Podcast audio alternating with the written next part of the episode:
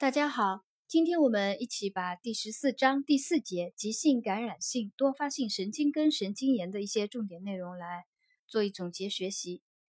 急性感染性多发性神经根神经炎又称格林巴利综合症。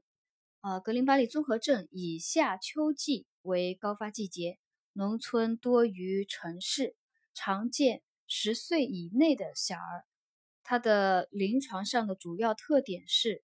急性起病，呃，对称性，还有迟缓性的肢体瘫痪，并伴有周围性感觉障碍，这是格林巴利综合症的主要的临床特点。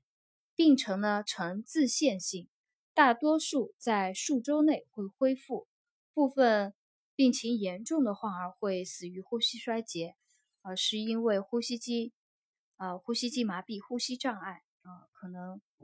严重的患儿呢会死于呼吸衰竭，啊，在这个定义里面呢，我们就记一个，就是格林巴利综合症，它是夏秋季是高发季节，临床上的特点是以急性、对称性、迟缓性肢体瘫痪，伴有周围性感觉障碍为主要特征，病程呢呈自限性。格林巴利综合症的病因，嗯。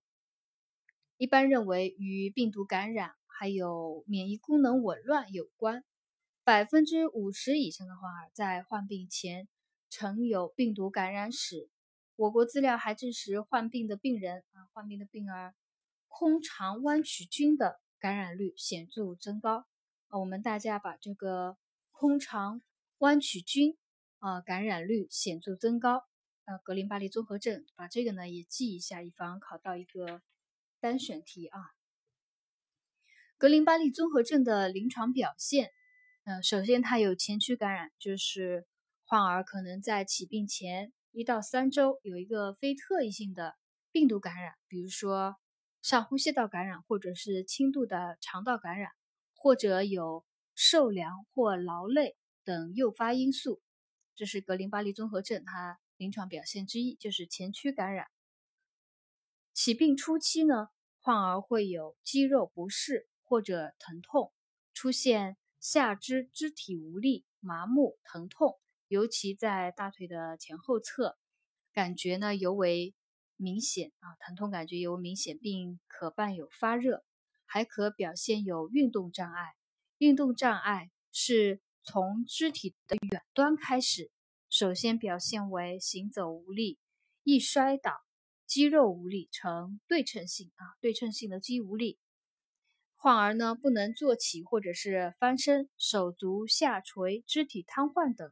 随着病情的逐渐发展，呃，肢体的近端也呈迟缓性瘫痪。首先它是从远端远端开始的啊，就是运动障碍。病情发展以后，到近端也成一个迟缓性的瘫痪。还有临床表现。就是脑神经障碍，脑神经障碍患儿表现为不能抬头、吞咽困难、进食时会有呛咳、患侧眼裂增大、鼻唇沟变浅或者是消失、口角向渐侧歪斜等。呼吸障碍呢，就表现为呃肋间肌麻痹或者是膈肌麻痹，呃影响了那个呼吸，导致。患儿严重的患儿可死于呼吸衰竭，还有自主神经障碍。自主神经障碍，比如说患儿事物不清啊，多汗、面色潮红、腹痛、直立性低血压、心律不齐等，是自主神经障碍。感觉障碍表现为手足麻木、疼痛啊，还可出现手套或帽套状感觉减退等。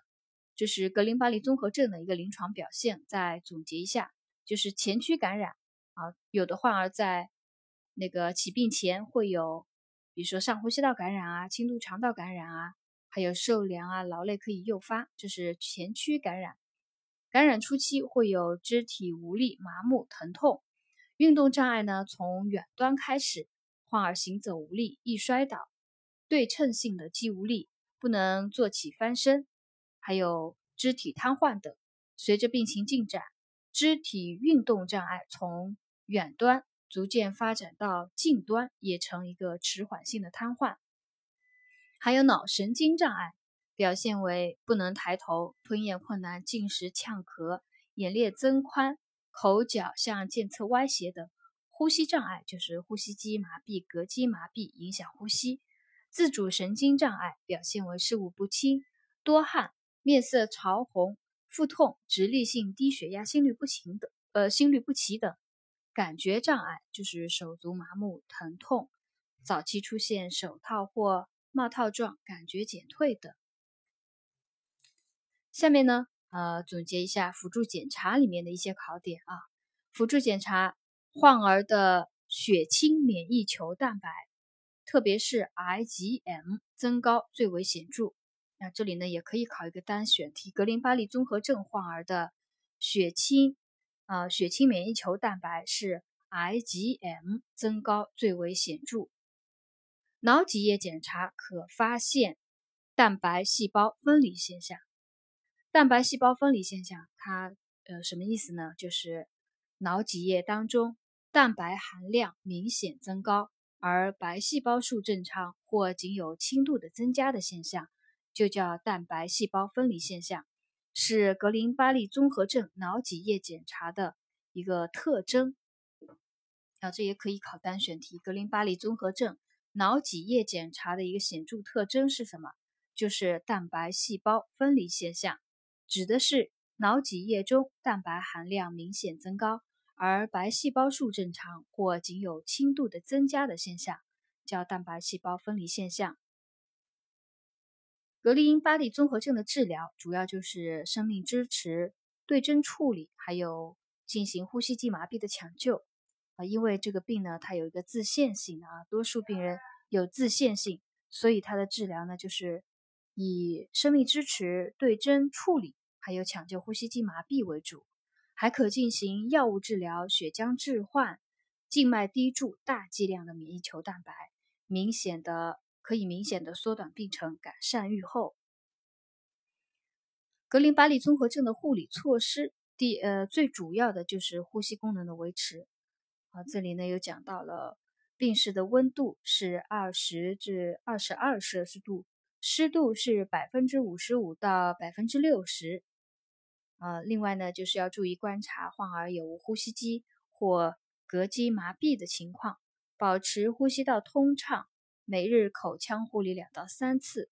如果有呼吸困难的话，呼吸困难的患儿应该给予低流量的氧气吸入。啊，在这里呢是低流量的氧气吸入。